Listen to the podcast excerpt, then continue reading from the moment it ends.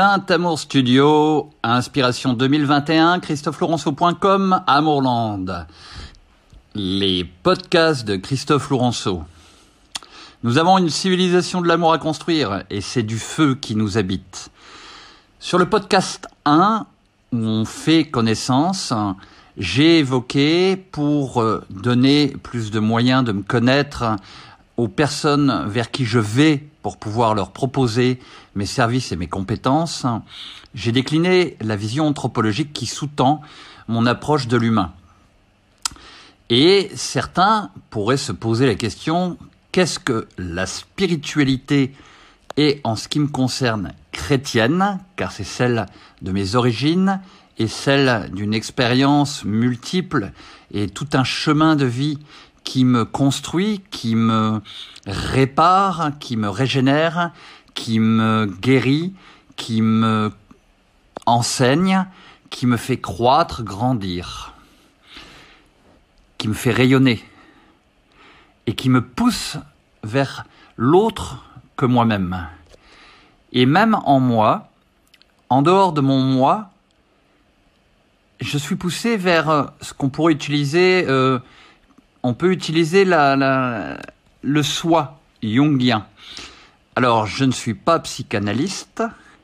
mais j'aime les orientations, entre autres, de Carl Gustav Jung, et j'aime sa vision. Elle n'est pas complètement euh, idéale, je dirais. Euh, elle n'est pas. Je n'y adhère pas totalement, totalement ou entièrement mais elle est beaucoup plus euh, proche de mon approche des profondeurs euh, psychanalytiques de l'être humain, de l'inconscient et du rapport de l'inconscient et du conscient que euh, ce que je peux avoir découvert des approches comme Freud ou Lacan. Je ne connais pas tout dans ce domaine. Il y a peut-être d'autres travaux qui ont été faits et qui peuvent se rapprocher. Je suis ouvert à tout apprentissage nouveau. Cependant, Jung utilise le terme de soi pour parler de la fine pointe, ce que je disais hier dans le podcast 1, la fine pointe de l'âme, le nous dans la tradition pré-chrétienne grecque, c'est-à-dire l'intellect. Je dirais l'esprit, et non pas l'âme, qui habite euh, donc l'être humain. Donc je parlais donc de cette anthropologie euh, quadripartite et pourquoi la spiritualité en relation avec la psychologie, la guérison et le développement personnel, donc la croissance de la psychologie, euh, qu'il faut d'ailleurs euh, bien considérer euh, de 80% de psychologie et 20% de technique, qui sont les, les quotas qui permettent de vraiment se tourner vers la réussite au service de l'humain et euh, la psychologie dans son développement, pour moi, ne serait pas euh, possible si l'on ne considérait pas qu'il faut s'ouvrir sur un tout autre que soi pour pouvoir évoluer et rentrer dans un service du bien commun, c'est-à-dire euh, euh du bien de tous les êtres vivants euh, dont nous faisons partie et qu'il nous faut apprendre à considérer pour pouvoir faire grandir euh, une psychologie individuellement, dans un processus d'individuation, comme le dit Jung, euh, qui nous libère de l'individualisme, mais l'individualisme peut être une voie euh, menant vers une prise de conscience et une individuation. Voilà, là, c'est ce que j'ai pu découvrir hein, et euh, dans mon cheminement personnel et professionnel en accompagnant depuis 20 ans et plus euh, des êtres humains, des hommes et des femmes,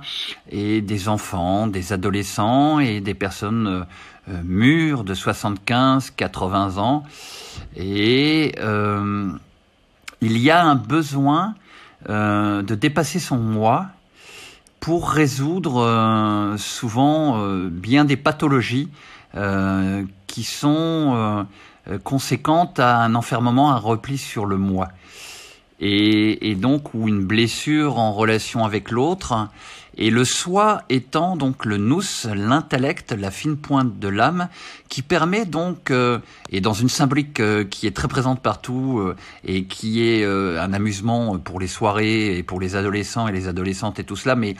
qui fait appel à quelque chose de profond, c'est-à-dire la licorne. D'ailleurs, il y a une forme d'innocence et de naïveté et en même temps de refus et d'attirance pour quelque chose de magique ou de merveilleux et qui émerveille et qui emmène vers un monde autre que le monde naturel. Cette corne, cette licorne, c'est le symbole de l'unité que l'on retrouve euh, entre euh, le mystère du vivant, euh, du monde un ou des mondes invisibles et en relation avec le, les le monde naturel et les différents mondes intellectuels, psychiques affectif et corporel. Donc, cette vision quadripartite s'explique facilement et se comprend facilement euh, pour les personnes qui voient qu'il n'y a pas que le monde naturel, mais il y a aussi le monde surnaturel, c'est-à-dire au-dessus du monde naturel ou au-dedans du monde naturel, quand on approche l'aspect transcendant ou l'aspect immanent.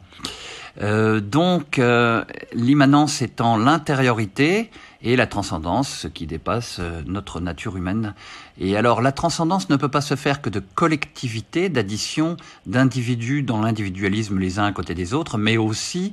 euh, d'union par un esprit tout autre que son nous ou son intellect, euh, et qui est le pneuma, comme je le disais hier en grec, qui est donc l'esprit divin, qui n'est pas donc le nous, de euh, l'intellect humain qui peut symboliser donc ce rayon de lumière, d'unité à faire entre l'esprit humain et l'esprit divin. Donc cette lumière coulant du tout autre esprit divin dans euh, l'intellect de l'humain et l'esprit peut amener un développement de cet esprit et un développement de sa capacité psychique, de ses vertus aussi, ses forces, ses valeurs et aussi euh, donc de son affectivité et de ses émotions. Une connaissance profonde des fonds psychanalytiques aussi, des pulsions de vie et de mort, le désir et donc aussi l'interaction avec le corps euh, physique. Donc pour moi, il me paraissait évident euh, dans mon éducation euh, au départ d'un jeune garçon catholique dans une école catholique qui avait appris la religion, mais qui a vu ses, ses grâces, ses qualités, selon les personnes que l'on rencontre, et euh, quand on est enseigné, et la nécessité d'aller plus au-dedans, dans l'immanence, l'intériorité, et plus au-dessus, la transcendance, ce qui est au-dessus de nous-mêmes, que les simples enfermements idéologiques et les lettres mortes théologiques de beaucoup de gens qui étouffent l'esprit le pneuma, donc je disais, c'est-à-dire le souffle spirituel dont on parle et qui a sa place, car il souffle où il veut, ce souffle spirituel, et on ne sait pas d'où il vient et on ne sait pas d'où il va. Il est l'esprit de liberté. Et donc, c'est le noyau de l'être qui nous amène, nous sommes dans ce podcast 2, euh, dans la semaine sainte, donc de la Pâque 2021, et euh, eh bien, ce mystère qui est ritualisé euh, dans euh, ce chemin initiatique chrétien, eh bien, nous le retrouvons euh, là et nous allons arriver à un moment où il y a donc le passage de la mort initiatique à la résurrection. Et ceci est faisable que dans le noyau, je ne dirais pas le noyau dur, mais le noyau de feu de cet être tout autre que mon moi, qui peut habiter dans mon moi, et ce n'est plus mon moi qui vit, mais c'est ce feu, ce feu divin qu'on apprend à découvrir, à connaître et à intégrer euh, dans notre euh, psyché. Passer de l'ancien moi au nouveau moi et vivre avec une source euh, de jaillissement éternel, de régénérescence et de résurrection, de renaissance, voici ce que je vois être le besoin de ma vie et ce que je comprends il y a 25 ans, 30 ans, être le besoin de la vie d'une majorité de personnes dans cette société. J'ai euh, depuis accompagné euh, de nombreuses personnes et euh, des professionnels aussi que j'accompagne encore aujourd'hui de la relation d'aide, psychologue, psychothérapeute, euh, kinésiologue, euh, ostéopathe, infirmière, infirmier, dans toutes les branches du médical et du paramédical. Et j'ai constaté une pratique totale absence, pratiquement totale, une totale absence de euh, de cette euh, euh, conscience et de cette vision anthropologique. Ou alors, chez certaines personnes, il y a une conscience du spirituel coupée, scindée euh, de l'organisation dans ses comportements de l'individu dans la vie professionnelle. Donc il y a la spiritualité étouffée, non exprimée, non verbalisée, qui est souvent plus une religiosité, et et d'un autre côté, euh, un moi qui n'est pas inspiré, qui n'est pas habité de ce feu, ce soi intérieur à l'esprit, à l'âme, qui vient tout inspirer, y compris dans la vie professionnelle. Et là, c'est là que les dons et les talents dont je parlais dans le podcast 1, euh, qui sont euh, chers à mon travail et au charisme de ma vie spirituelle au sein du développement de la vie professionnelle, eh bien, interviennent. Il y a donc un pont du cœur à construire et que j'ai construit et que j'aide à reconstruire et à construire chez de nombreuses personnes qui souvent sont morcelées dans un état coupé, schizoïde de euh, leur personnalité euh, entre euh, une spiritualité ou une pseudo-spiritualité ou une religiosité ou une petite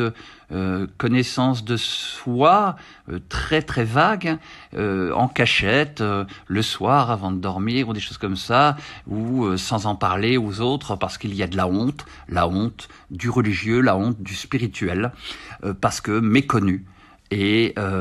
ou trop euh, connu d'une manière qui empêche de connaître réellement ce qui se passe en profondeur quand on découvre la spiritualité.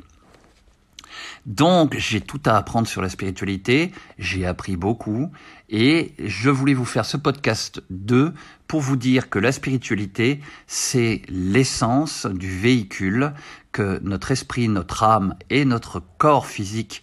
euh, habite pour pouvoir se régénérer et il ne nous viendrait pas à l'idée de ne pas aller faire le plein d'essence ou le plein de gasoil ou le plein d'électricité pour ceux qui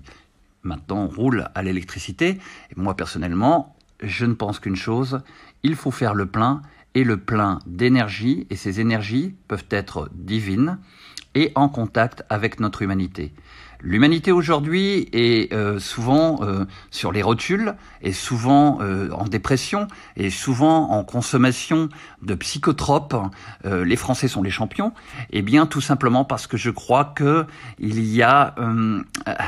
un oubli dans l'inconscient collectif français de cette cette Eucharistie, c'est-à-dire ce, ce, symbole, ce petit pain rond que les Français confondent souvent maintenant avec un médicament rond. Et puis il y a ceux qui les distribuent et qui euh, des fois euh,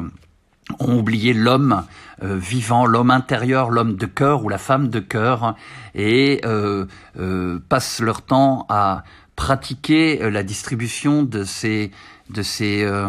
ce qu'on appelle dans la vie spirituelle et religieuse sacrement, c'est-à-dire de cette part d'humanité habitée du divin, transformée en divin, et qui dans l'inconscient collectif, c'est une petite analyse que je vous fais part sur le monde postmoderne, est remplacée par la consommation des psychotropes. Hein, vous voyez, un, médicament rond ou une Eucharistie dans les traditions anciennes euh, du catholicisme romain en France,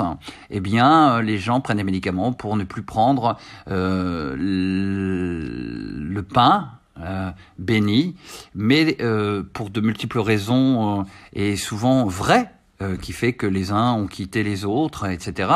Et je crois que là aussi, entre le spirituel et les traditions, il, il, est important de retrouver une rupture avec l'état schizoïde et retrouver et créer des ponts du cœur entre le spirituel, le religieux, le religieux et le spirituel, et